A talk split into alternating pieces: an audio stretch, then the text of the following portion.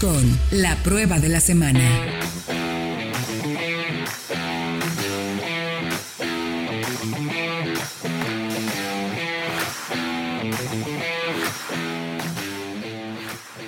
Estamos de regreso ya en Solo Autos Vaya Autología, el único programa de radio con verdaderas pruebas de manejo para que ustedes tengan la información más precisa, más correcta y sobre todo que les ayude a tomar buenas decisiones de compra. Diego, el último recordatorio, si alguien apenas nos está sintonizando, eh, ¿qué le podemos recomendar para que no se pierda la información? La tienen súper fácil. Solamente suscríbanse al podcast de soloautos.mx donde vamos a tener toda, toda, toda la información de nuestro programa de radio en audio al momento que ustedes necesiten. Siempre en el momento también, en el dispositivo también que ustedes lo estén utilizando, ya sea en el coche, ya sea con su CarPlay, ya sea en su teléfono, ya sea en la tablet mientras están trabajando Vamos a estar disponibles ahí para ustedes para contarles todo de este fascinante mundo de los autos. Y acuérdense que estamos en todas las plataformas, así que no solamente estamos en Spotify, en iTunes, sino que también estamos en Podomatic, en Apple Podcast, en Google Podcast, en el que ustedes quieran. Ahí estamos. Donde quieran, hay un podcast, busquen soloautos.mx y ahí hay 400 capítulos, así para que si quieren enterarse de desde 2017 lanzamientos, presentaciones, comparativos o incluso algunos análisis muy interesantes de historia del automóvil, leyendas. Por ahí tenemos un tracción trasera que antes se hacía, pero pues ya no lo hacen, ya se le olvidó al productor ¿Qué es eso? ya le dio flojera. Entonces, bueno, ahí pueden encontrar información muy interesante de este fascinante mundo de los coches. Pues mi querido Diego, déjame decirte que yo sí me ensucié en la prueba que hicimos. Tuvimos oportunidad de probar la Ranger Raptor. Ya, un producto que ya cuando escuchas Raptor como sello, pues eh, definitivamente te emocionas, ¿no? Te queda una sonrisa de oreja a oreja. En el caso de Fred, eh, no sé si tiene algún issue con el coche o algo, pero yo, yo no lo vi, pero ni, una gotita de tierra, polvo, lodo, nada. Ni, se despeinó, mano. Pero bueno. Eh, mira, a ver, ya les enseñé, en Twitter me estuvieron buleando, ya les enseñé que en Pruebas of Road yo soy el que se ensucia, el que se mete. Pero no me tocó, pues ¿qué hago?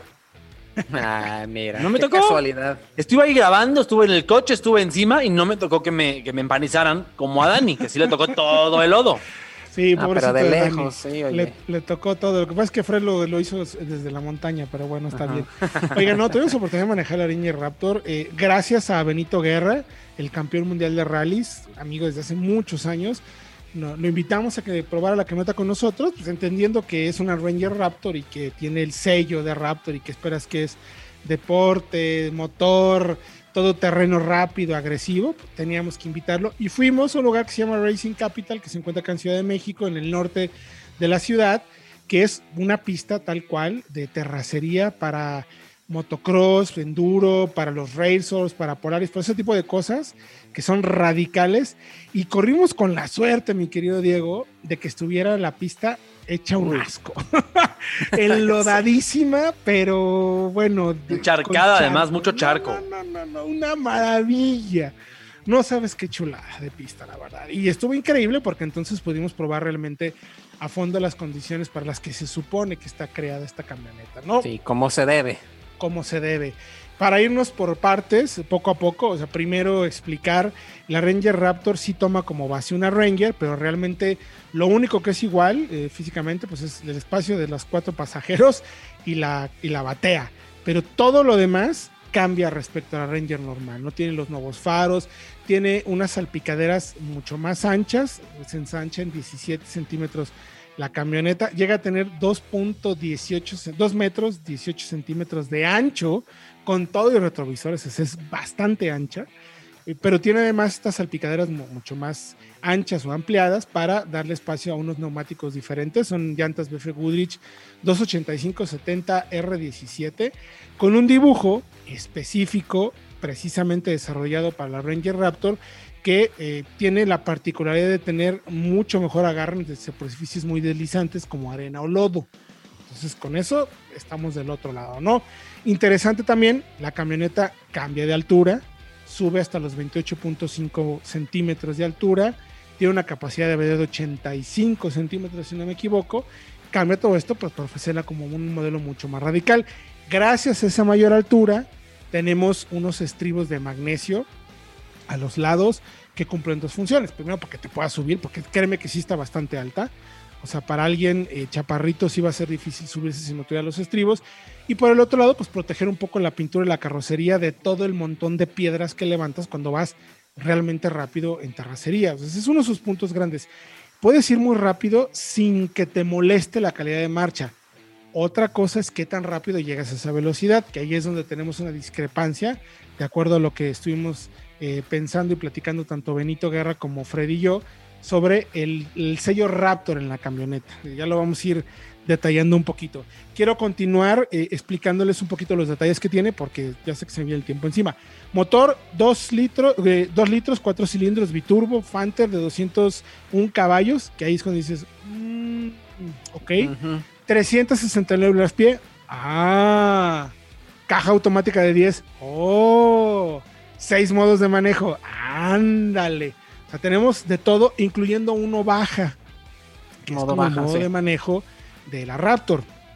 Todos los diferentes modos, tienen diferentes modos de cómo transmitir la tracción al eje delantero o trasero. Tienes obviamente tu high, 4 high y 4 low, que es la baja, donde te conecta un diferencial posterior con bloqueo y que dependiendo del modo que, que escojas es como va a repartir el torque entre, ambas, entre ambos ejes o en el modo baja lo que te hace es te deja el control de tracción conectado pero te desconecta el DSP para que pues puedas salir cruzado de las curvas, ¿no? Que es como lo más divertido.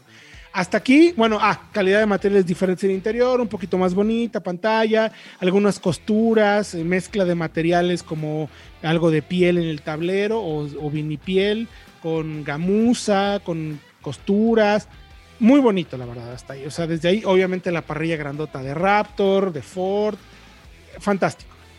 Y ahora ya sí ya el tema del manejo, cómo sí. la sentimos y cómo la vimos creo, mi querido Fredo, me tengo que decir que nos queda de ver un poquito en el concepto Raptor, porque lo que nosotros estábamos acostumbrados cuando escuchabas Raptor, a ver, estamos hablando de más de 400 caballos en la Lobo, turbo. Sí, es, es, eso. Y, y, acelera como demonio, pero además tiene el torque para salir en condiciones de 4x4. Entonces, llegar de 0 a 100 en terracería en la Raptor era una delicia. Acá se queda corta, Fred es eso, Héctor, porque creo que los pilares de la Raptor como familia, eh, desde que llegó la primera Lobo Raptor, eran precisamente aceleración, potencia y dos, la capacidad off-road.